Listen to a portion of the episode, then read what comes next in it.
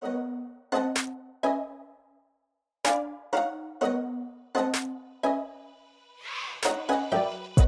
さん、こんにちは。パロアルトインサイト CEO の石積智恵です。CTO の長谷川隆久です。インテグラルの山崎です。本日もレベル5 by パロアルトインサイトをお聞きくださりありがとうございます。今回の放送が12月22日ということで、29日はお休みなので、年内最後の放送になります。早いもので、始めて1年が経ちました。今回第50回ということで、本当に大きな。なるほど。はい。ねもう1年なんだ。すごいあっという間な気もするし、あっという間50回もやってるんだ。すごいですねすごく、。すごくないですか？うん。ちょっと感動。1週間に1回やってるから、確かになんかちょうど数えていくとそんな感じになるんだうね。ん。なんか、本当にレベル5の収録は、一回も、あ、今日レベル5の収録かって思うことがない。本当に、あの、夜遅く収録がある日も、または夜、朝早く収録がある日も、楽しみに収録を私はしているっていう。楽しいですね。いろいろとこどう学、学びも多いし、なんか話してる中で。あれだね時差、時差があるから、お二人にとっては夜の思い出で、あの私はなんかこう、朝の思い出みたいな。でも結構この50回で、あの、日本からも実は収録とか何回かしてて、でもねね、やっぱ音声の本当いいところですよね。それで、移動中の収録とかも、あの、本当最悪 AirPods で録音して、音声やって、うんうんうんでも全然ね、問題なかったりして、本当に便利ですよね、そうだ音声メディアは。どこでもどこでも発できる。信できるってことなんですよね。う。ん。ということで、これが放送される22日はね、もうワールドカップ決勝の結果が出てるんですけど、今日収録している今日はですね、アメリカが16日、日本は17日っていうことで、今週の日曜日ですよね。日本は何時からですか？決勝放送。えー、ちょっと何時だったかな？結構多分見やすい時間帯だと思う。夜中だと思います。ね12時とか最近11時とか。12時とか11時か。最近ずっと朝4時だった。そうですねどうなん。だろう、決勝。10み12時と4時とがあるんです。じゃあ12時かもしれない。あそっか、12時だったらいいな。そう見ます？決いやー勝。あ、いやー12時だ、ちゃん12時でした。これは見やすいね。そうですよね。うん。楽しみで結構すね子。供とかも頑張って起きてみるっていう人もなんかいるんじゃないかね。いるいる、絶対。うん決勝は特に。しかも、アルゼンチン対フランスですからね。すごいいい対決になりまいいしたよね。決勝が来ましたね。本当に。うん。いや、でもこの途中でね、ねネイマールが負けたり、クリスチャーノ・ロナウドも負けたりと、こう、ね、エリミネートされた中でのこのファイナルだからね、本当いや、なんかドラマに溢れてましたよね。あの、クロアチア対アルゼンチンも、モロッコ対フランスも見てましたけど、本当にね、まあ、モロッコのね、応援が本当にすごかった。もう会すご場、すごいですよね。うんスタジアム、もう多分9割方モロッコ応援みたいなイメージ。8割は少なくともモロッコの応援していた感じですね。本当に応援が結構なんか攻めてましたしね。攻めてた。本当にうん、ねたくさんシュートしてたし、ただフランスのディフェンスがすごすぎたうん。っていう感じですけど、でも本当にいい試合だったし、明日が確か3位決定戦かなんか。そうですね。はい。それも楽しみです。あの、モロッコの応援で私すごい印象に残ってるのが、結構、まあ、後半の方になってきて、まあ、負けの色が濃い状態になってても、その応援が明るい、明るかそう、っそう、あの。最後までね、一生懸命応援してたよね。そうそうそう。私もそれ見て思った。なんかこう、2-0になって、2-0大体こう、悲壮感が漂うじゃないですか。確かにうん強豪国、そういうところあるよね。うん。なんかこう、ま、あ、もう負けるんだ、みたいな、もう、うんもう椅子に終わりだ座っちゃったねみたいな、ああ、うんみたいな風になるけれども、うんモロッコは、あの、負けてたけれども、よく頑張ったね、みたいな、なんかみんなさ、歌いずっと歌ってたし、一生懸命。うん。すっごい私もそれ思った。なんか、本当強豪国はだんだん静かになって、なんか泣いてるっていう感じだよね。まあ、それだけ真剣にね、真剣にやっぱり捉えてるっていうことなんでしょうけれども、うんでも、モロッコはやっぱりある意味、こう、ちょっとダークホースだったんで、うんまあ、ここまでよく頑張ったね、みたいな、すそういう意味も込めて応援があったのかもしれないですね本。当にすごいことですよ、これは。うんまあでもやっぱりなんかバロンドール取ったりとか、クラブチームですごい成功してても、ワールドカップはワールドカップでやっぱり違うっていう選手が本当多いんだなっていうのは、なんか見てて思いましたね。あの、うん。クリスチアーノ・ロナウドとかがね、やっぱりすごい泣いてたから。なんかすごい泣いてましたよね。うん、やっぱあんあんだけ成功してるね、選手なわけなわけですけど、うんやっぱりこう、ワールドカップ優勝したかったっていうね。なんか特別なね、国を背負って、やっぱ国の代表としてね、勝つっていうことの重みを感じますよね。そういう意味だとやっぱね、今回はメッシがワールドカップを取れるかどうかっていう。いやー、取ってほしい。本当取ってほしい。私、あの、ドイツ対アルゼンチンの時も、アルゼンチン応援してたんですよ。で、当時、なんかスポーツバーで私本当に決勝戦見てて、周りほとんどアメリカ人だったんですけど、もうみんなドイツ側を応援してて、そおの、ーたまたまそのスポーツバーは、カリフォルニアで、そうそう。私だけなんかアルゼンチンをわーっとか応援してない。うん だからもう今回は本当にアルゼンチン。まあフランスはね、前回勝ってるんで、そうね。今回はアルゼンチンを応援してる人が多いね、援したい。うん。きっとそうですよね。メッシもだってこれで最後かもしれないしまあ最後ね。って言われてるしね。うんとまあでもこの間の試合見てても、フランスは本当に強いですね。うん、強い。強いよね。ま、守りも強いし。いやなんか弱点がないよね攻めも、もうエムバペがもうすごい。5人くらい囲まれてるのになんかシュート打ってましたからね。なんかす面ごい。白いよね、あれ何なんだろ、モロッコもすごいなんか、露骨に5人ぐらいでさ、そうそうそうもう、割り潰しに行ってたけど、それでもシュー平気で。ど真ん中攻めていくみたいなね。うんすごいよね。なんかこうね、弾く力があるね、エムバペには。こう、足の速さだけじゃない。その、囲まれてもそれをこう弾き飛ばす。なんかこの強さ見てて感じます。まあ、スターのこう、世代交代みたいなね、感じも、要素もありますよね。今回はもう完全に、まあ、エムバペ今でももうスターですけど、ロナウドとかね、メッシからエムバペにって感じエムバペの世代ですね、確かに。うん。その中で、まあ、メッシがね、本当ぜひ、アルゼンチンの皆さんのためにも取ってほしいって感じありますね。うんうん。なんかあれですよね、あの YouTube で話題になってるメッシのインタビューのビデオがあって。そうですね。うん、そうそうそう。あの、アルゼンチンの女性インタビュアーがメッシにインタビューをするんだけど、内容的にはこうインタビューというよりはもう感謝を伝えるという、こう、うん。いかにメッシがこれまで成し遂げてきたことで、アルゼンチンの国民っていうのが、こう、経済とか苦しい中でも幸せになってるっていうことを感謝するっていう、なんか、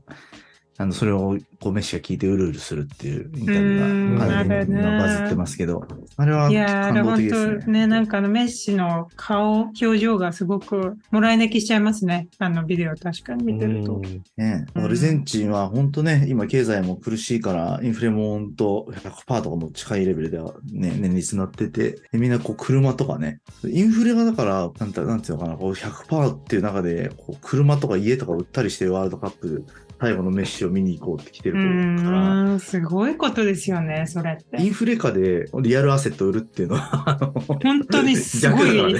逆ね あのは持いってた方がいいからね、絶対ね。確かに。そこで手に入れたお金は、1年経ったら半分の価値になっちゃうってね。まあ、だただ今、今このカタール行きのチケット、カタールでの宿泊費をうん、ううんん。作るためにっていうので、ね。それほどまでに価値があるってことですよね。うん。そのことを全部分かっていて、こう、みんながいかにこう、苦労して応援しに来てくれているか全部自分は分かってるみたいな感じで、ありがとうみたいな感じでやってて、確かに。気合がね、気合がねすごいよね、アルゼンチンは。うん、まあ本当アルゼンチン勝ってほしい。で、まあね、これが流れる時には結果出てるけど、でもこの女性インタビュアーがメッシに言ってたみたいに、結果がどうであれ、メッシがアルゼンチンの国民に与えた希望とか勇気とか、そこはもう誰も奪い取れないし、この事実はもう変わらないし、彼のこの成功と功績っていうのはもう誰も奪えるものではないから、本当にワールドカップいいですねっていうところに落ち着いちゃうんですけど、なんかこう熱くなるものもあるし、なんかね、ね。もう本当はね、4年に1回じゃなくて、2年に1回ぐらいでやってほしいって思っちゃうんですけど、でも4年に1回だからロマンがあるのかなっていう気もするまあ。そうかもしれないですうね。ん。うんカタルシスがね、あるからね。怪我したら出れないとかもあるしね。うんうん。うんなんかでも確かにね、仕事とかハードだったり、悩むことがあっても、まあ明日はワールドカップの試合だから頑張ろうみたそいうなそうそう。感じにワールドカッますもんね。プ期間って、なんか本当に。なんかワクワクしますよねそう。終わるのが寂しいです。うん確かに。まあやっぱりスポーツのね、あの、すごいこう、み魅力っていうところですね。そうですね不思議なことっていうかね。スポーツの魅力が本当に溢れてますね。ワールドカップは。ということで、本日もどうぞよろしくお願いいたします。この放送は国際資格の専門校アビタスのスポンサーでお送りいたしますアビタスはアメリカの公認会計士資格 USCPA やアメリカの MBA 学位などの取得をサポートしています創業26年 USCPA 合格者は累計5000名に達しました世界に通用する資格や学位を通じてなりたい自分への一歩を踏み出してはいかがでしょうか。あなたのキャリアに新しい視点を。国際資格の専門校アビタス今週のホットニュース。今回でちょうど50回目の放送、かつ2022年の最終回ということで、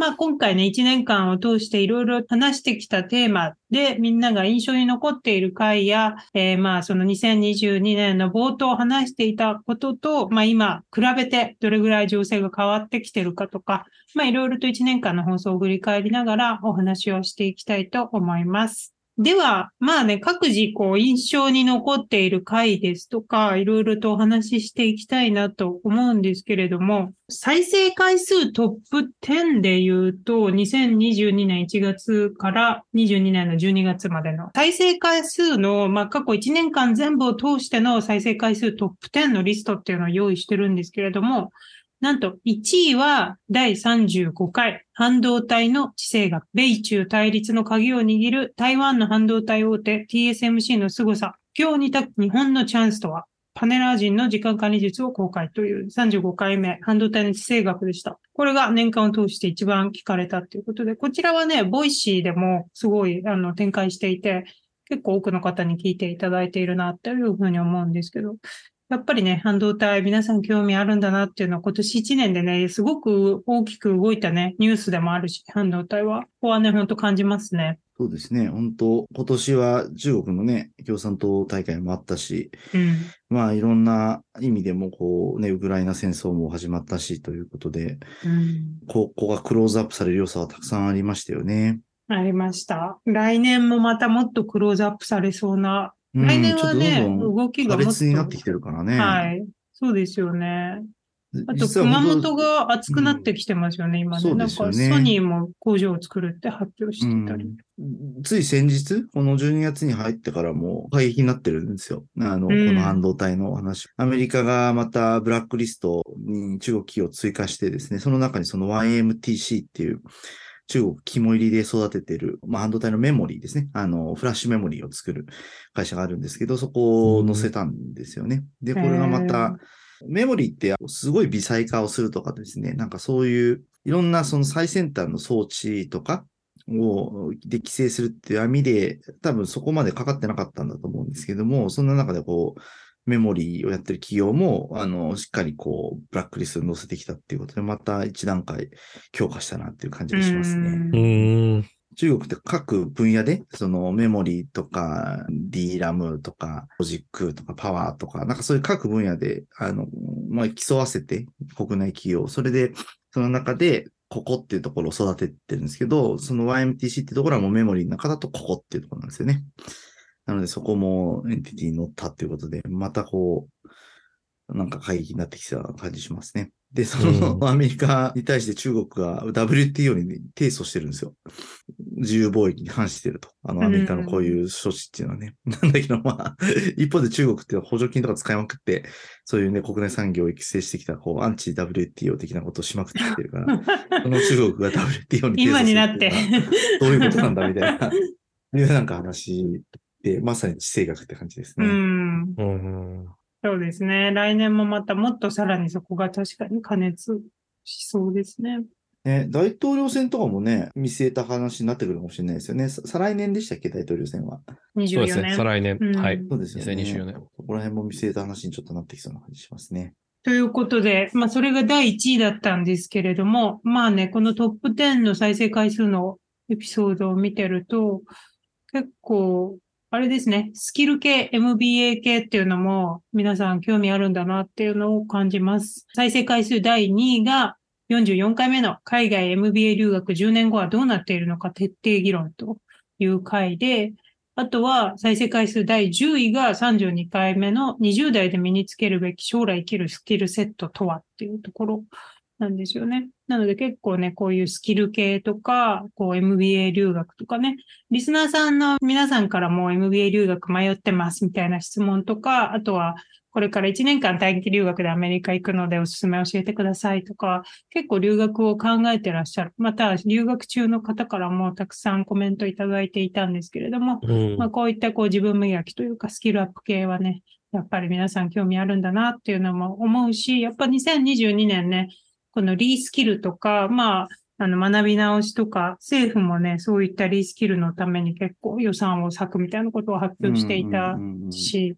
そういう意味でも大きな転換の年になったのかなというふうにも思います。確かになんかね、リスキルというか、その、な何教育って言うんでしたっけ？社会人教育じゃないけど、障害教育じゃないけど、はい。そういうのって、こう、どちらかっていうと、ね、アメリカとか海外の方が進んでる感じしますよね。だからその中で、日本でもやっぱりリスキリングとか、まあ特にこのデジタル文脈とかでね、なんか出てきてますよね。社内のこう、人材をデジタル化していかなきゃいけないって話とか、あとはまあ、産業の新陳代謝みたいな文脈とかでもね、出てきてて、すごい重要だと思うし、改めてこういう皆さんの関心が高いんだなっていうのは感じますよね。こういう意識も高いですよね。やっぱりもう、こういった、なんていうんですか、インフレとか、あとはやっぱりそのいろんな企業がリストラしてる中で、まあその中で、まあ、まあその中だからなのですかね。やっぱりその自分のスキルをちゃんと高めていかないと、やっぱり会社に残れないとか、もしくはこう、新しいオポチュニティが出てこないっていう、うんうんうんまあそういったようなところから生まれてくるんですかね。なんか皆さんすごい意識が高いなという。まあでも、これはすごいキーポイントだなって感じしますよね。やっぱり。うんどうしてもいろんな技術の発展とそういうことで、伸びる産業とか、なんかね、し人を必要とする産業っていうのはどんどん移り変わっていくわけだから、そういう中でね、学び直しみたいなのをつどつどしていったりとかして、うんね、それでで、例えばその産業だけじゃなくてもね、マーケティングとかでもそうですよね。だからマーケティングっていうのがあって、トラディショナルマーケティングがあるわけだけど、そこにこうね、いろいろ新しいデジタルマーケティングとかそういう要素が当然出てきてるわけだから、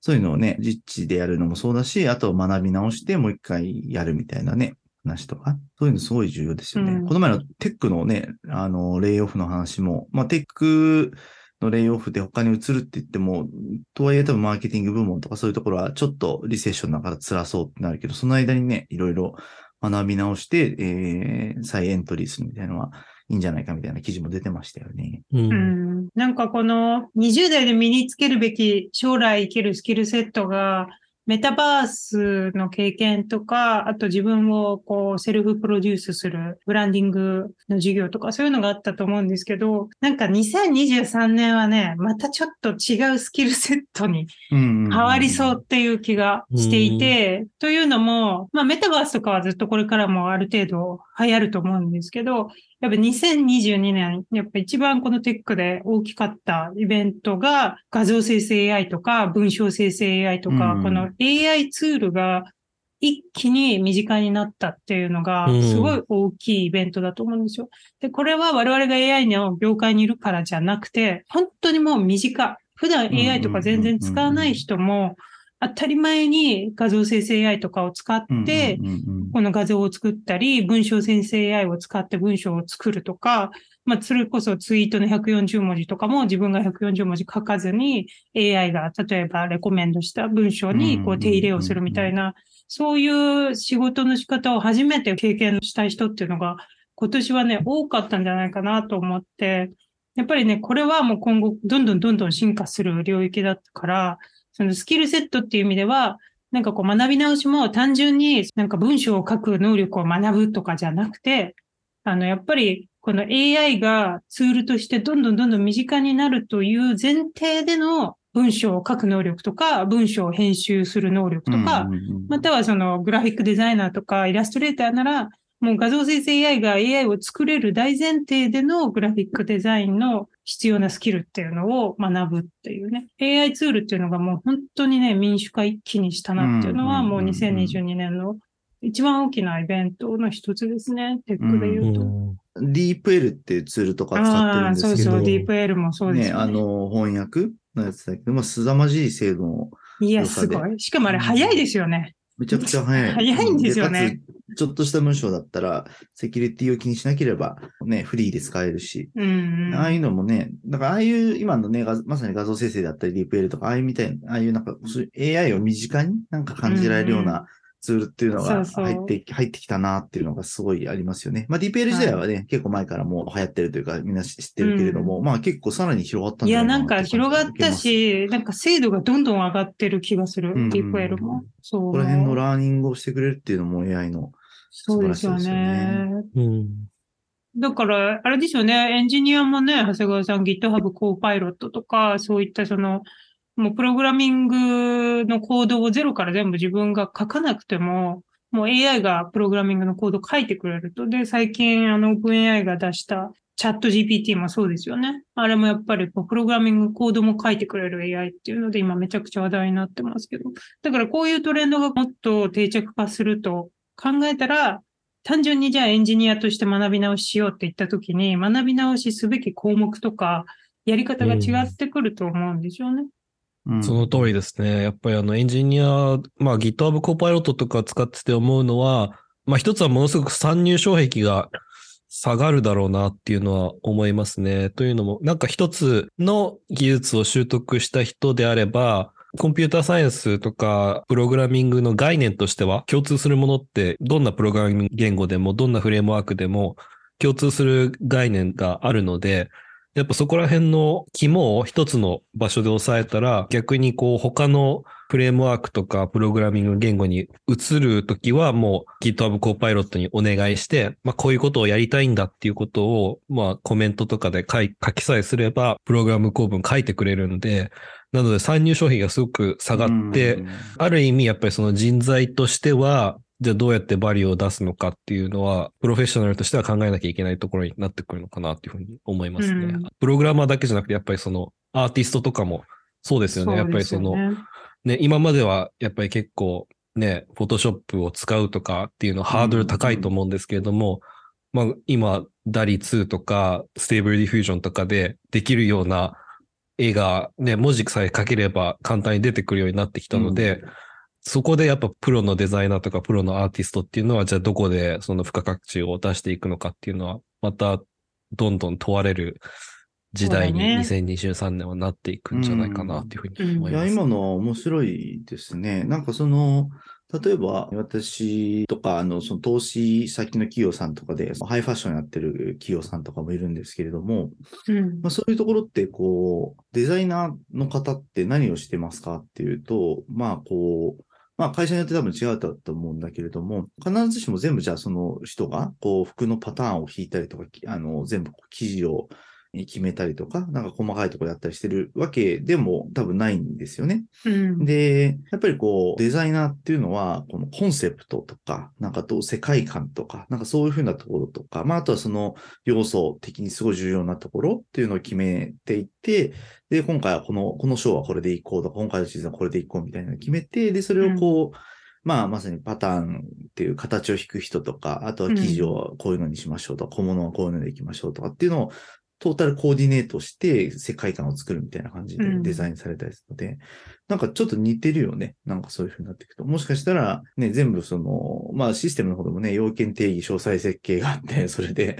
実装してテストみたいなのが、まあ昔のウォーターホール型システム開発みたいな感じだけど、うんまあなんかそのあたりっていうのが随分と分業されていって、その本質的にバリューがある仕事ってどうなるんだろうっていうのが、そういうツールが出てくると変わるんでしょうね。そう思う。変わっていくと思いますね。はい。ううんで、まあね、より今まで、じゃあ、例えば、グラフィックデザイナーとかイラストレーターになりたいけど、自分には無理だろうって思っていたような人にも、こういう DALL-E 2とか、 Stable Diffusion みたいなのが出たことで、、身近になって、まあ、マーケット自体が大きくなるとかね。きっと、いいこともたくさんあるのかなと思います。そうだよね。なんか表現したいものあるんだけど、そうなんかそうそう。腕が追いつかないみたいな。うんそういう人とかがなんか表現できるようになるんだろうね。ステーブルディフュージョンレベルの画像を作れって言われたら無理ですもん。もうあんな、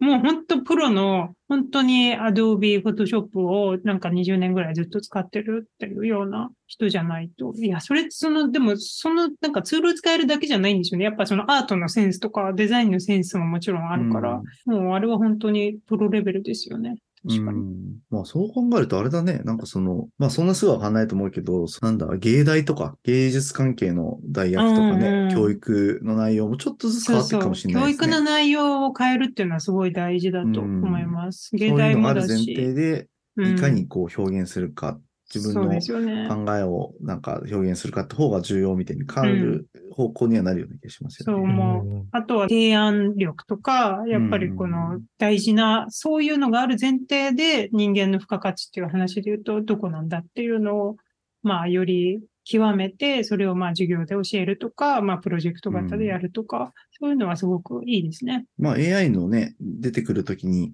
言われてた、本当 AI が発展していったりすると、社会導入が進んでいくとなくなっていく仕事みたいなとかね、よく話題になりましたけど、うんまあそういう話にも通じるところがあるし、本質的な人の付加価値って何だろうっていうのにも近くなってきますよね。うん。そういう意味だとなんか、この中だと、第39回 Web3 偽名経済時代における VTuber の可能性っていう回は個人的には好きだったんですけどね。これ結構人気あって。意外と人気あってね、うん再第6位ですよ生回ね。数、はい、第6位です。これ、うん結構ね、そう、地味な、マイナーなテーマかなと思ってたんですけど、VTuber。結構やっぱり好きな人多いんですね、なんか。興味、興味を持ってうんうんもらえる方がいるんだろうね、これね。うん。私、この回は結構個人的には何喋るために少し調べたりしたけど、なんかすごい面白いなと思いましたね。うん。本当にすごいことが起きているっていう感じですよ、うん VTuber の世そうそう界。そう知らん人は全然知らないけど、でもなんか子供が VTuber のなんか絵とかが書いてあるあのクリアファイルとか家に持って帰ってきて、ええへえ。で、これどうしたのつって言って、どっかでもらったのって言ったら、いや、なんかコンビニでもらったみたいな感じで、あの 2時3時だっけ？なんかそういう、ああ、2時3あの時。そう、あれの VTuber クリアファイルっていうのを配ってましたね。へえ、すごいな。だから、結構浸透してるんです。そうですね。だから、逆に今の子供とかは そういうのがある時代で、すでに生きてるから、当たり前のことになってくるんでしょうね。いや、この話はね、本当奥が深かった。やっぱりその中の人問題とかも話したし、あとリスクとか、やっぱ VTuber 単純に、まあ実在する人間を、まあこのバーチャルのアバターを通して配信するっていうタイプもあれば、本当にもうデジタルで作り込んで、うんいろんな人が中の人になってやるっていうタイプもあるとかで、やっぱりこの Web3 偽名経済っていうところでね、可能性、すごい親和性が高いっていうところで。うんうん。まあ、あとね、うんメタバースにね、やっぱりこう、繋がっていくところはすごい多分にある話だしね、これはね。うんあとこれは確かダイバーシティとインクルージョンの話もしましたよね。そうですよね。なんかそのね。例えば障害を負っている方でも、やっぱりこういう VTube をやることによって、こう、世にコンテンツを発信していけるとか、やっぱそういったね、まあこう、世界をよりフラットにしていくっていう利点もあったと思うんで、本当に全然知らない世界でしたけれども、見てみると、ああ、いろいろ面白いことが起きてるんだなっていうふうに思いましたね。そうだね。さらにそれが、こうちゃんとビジネスとして、なんか成功しつつあるっていうところも結構面白いですよね。しなんか趣味の世界を飛び出しつつあるっていうね、ところがすごい面白いなと思いましたね。うん。この2022と23で言うと、この Web3 っていうのがね、22年、特に最初の方で、もう2022年はこれが来るみたいなので、まあメタバースと Web3 っていうのがすごい、うん。うんまあ流行りになってたと思うんですけど、そうなんですよ。私、か？この、私はやっぱりその1回目がすごいあの印象に残っていて、ね。そう、3人で2022年の予想をしてね。うん。あとはやっぱりこのね、あの、記念すべきレベル5の第1回、やっぱりすごいこう緊張しながらも、なんか手探り新しい状態こ。そうそう、新しいことを始めて、でも、その時にね、あの3人で決めたストラクチャーが今でも生きているし、あの、すごい面白いね、石積さんがさっき言ったように、こう、レベル5やり続けたいなっていうふうに思うようなものの始まりだったので、第1回はすごいそうだね。良第1かったなっていうふうに。思いますね。で、その時にそう、Web3 の話と、半自動導体の話と、あと自動運転のそう話で、すね。ハンドダイの話とかしましたね。うんう、ん。うん。しましたね。あとは、ほら、えっと、何でしたっけ？ドヒエモうんドヒエモンもね。ドヒエモンも今年導入進みましたよね。あれは、だから、そうそう、剛さんが言う通りになって。あれ、本当どこにでもありますよね。私結構それでいろんな方から、あの、レベル5で言ってたドヒエモンここで見ましたみたいな報告もいただくことがすごい多くて。ありがたい話です、それは。本当に、すごい、あの、22年、だからそれ本当に来たっていう感じです。だけど、それに比べると Web3 とかメタバースとか、まあ、長谷川さんが22年これが来るって言ってたのが Web3 と自動運転を上げてたと思うんですけど、まあね、興味がある方ぜひ第1回目聞いていただきたいんですけど、それで言うと、長谷川さんどうですか ?Web3 とか22年、1年間で広がったなっていう感じします？いやー、まあ、思ったほどはそこまで広がらなかったですね。というのもやっぱり、クリプト仮想通貨のちょっと勢いが、はい、そうだね。あの、減ってしまったっていうのそうだと、ね。一年を通じてみると、うん、クリプトはね、これ FTX の件が最後バコーンってきて、来ちゃったからね。ねついこの話が。に逮捕もされたし、これは本当にイメージ良くないですね。まあ、あとはやっぱ一年通して、まあ、イーロン・マスクのツイッターに持ってかれた、持ってかれた感がある。もういろんな、まあね、みんなのアイボールシェアがイーロンマスクとあとそのテックの挫折っていうかね、一旦のこうん。う挫折っていうかね、まあ別に挫折してるというよりは調整してるだけだっていう感じではありますけれども、うんそれは一つテーマではありましたよね。もうでもやっぱりマスクがツイッター買収っていうのはもう ROI 的にやっぱりどうなんだろうっていう気はしますよね。なこれ、こんな高い買い物して、ね、リターンなんて何、何がリターンとしてあるんだろうっていうのがちょっとあるので、やっぱりなんかこう、よくほら HBS のアントレプレナーシップで学んだ、やっぱりその起業家のま第一原則は、そのリスクを取りに行くことじゃなくてリスクをマネージすることであるっていうことと、あとはその自分の限られたリソースで、やっぱり最大のリターンを取りに行くっていう、やっぱその考え方ってすごいいいなって今でもこう身に染みついてるんですけれども、それに反しますよね。リソースを最大限にこう使って、かつもうレバレッジもかけて、うん。なんかこう買い物をして、ドロドロなことにななりかけちゃってるっていう、なんか少し残念な結果になりつつあるなっていうふうに思うので、まあ今後ね、イーロン・マスクもしかしたらいろいろこう立て直すかもしれないんですけど、本当2022年はこれがちょっと、もしその、そういうのなしにして、いや今年はもっと自動運転に。フォーカスしますとか、なんかそういうことやったらちょっと違うアウトカムもあったのかなっていうふうに思いますけれども、結構どうしてもツイッターのこの買収劇ツイッに。ター劇はもう買収劇すごかったね。我々もたくさんも取り上げたけど。はい。ということでね、まあ本当いろいろ1年間で取り上げてきたけど、ぜひね、もういろんな方にも聞いていただいてありがたいです。ぜひ引き続き来年もいろんなニュースをいろんな角度で取り上げていきたいと思うので、ご意見箱に質問など送ってください。今週のおすすめコンテンツ。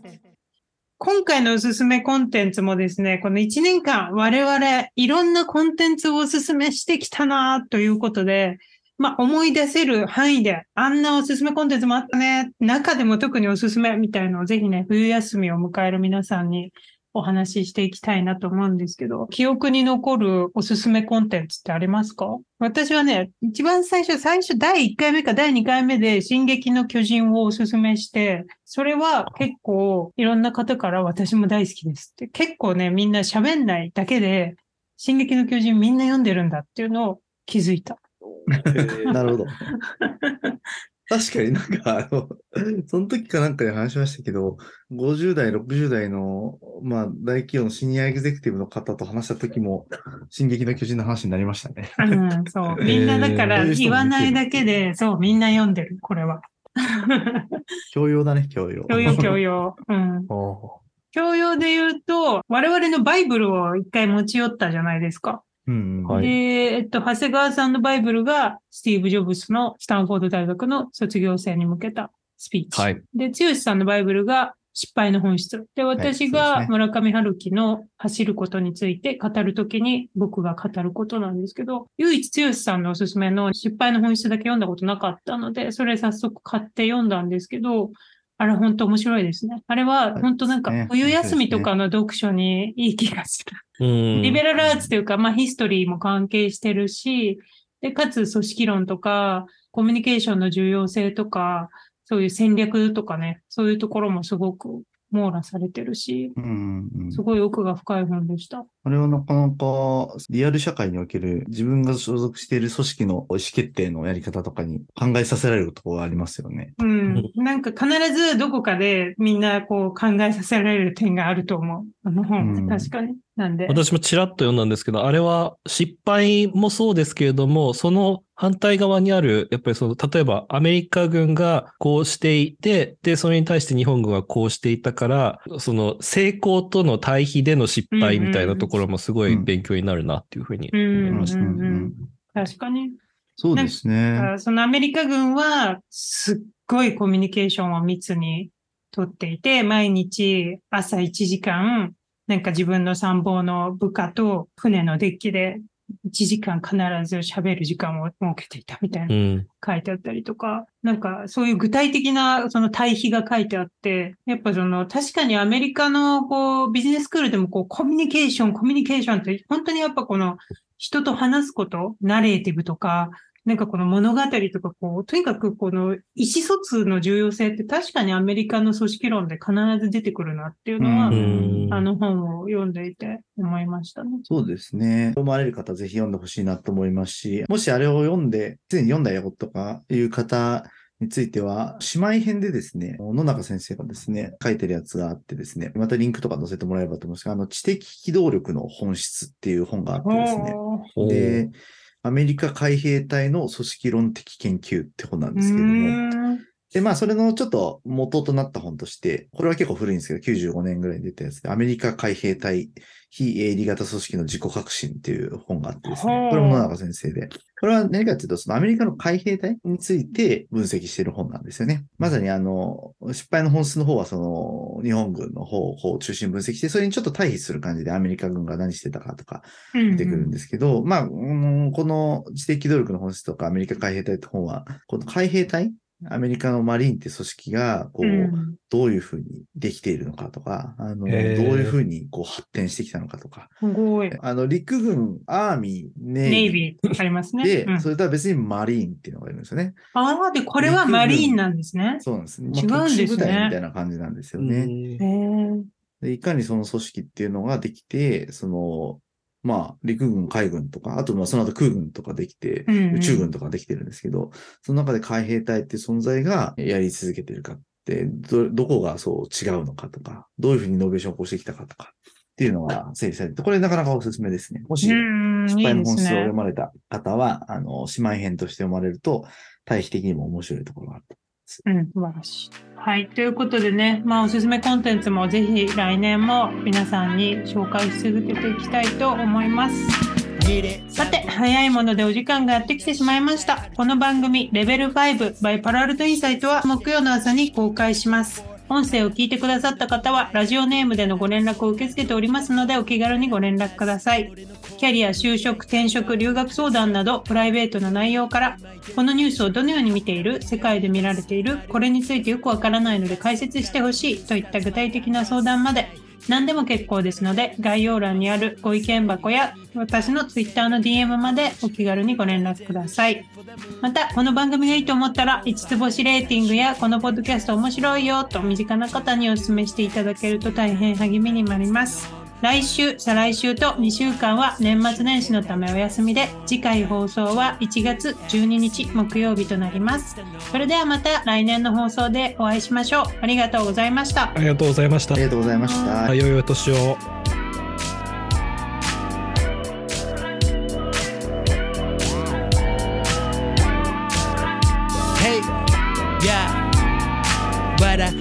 書いてて終わるそんだけじゃ得られん。本当の W から Do what you need to do どっかで上げてくマイバリューこの先行ったら絶対ある壁それ越えてく天気は晴れ。どうもみたいに開いた口みんな驚きこれ前書いた口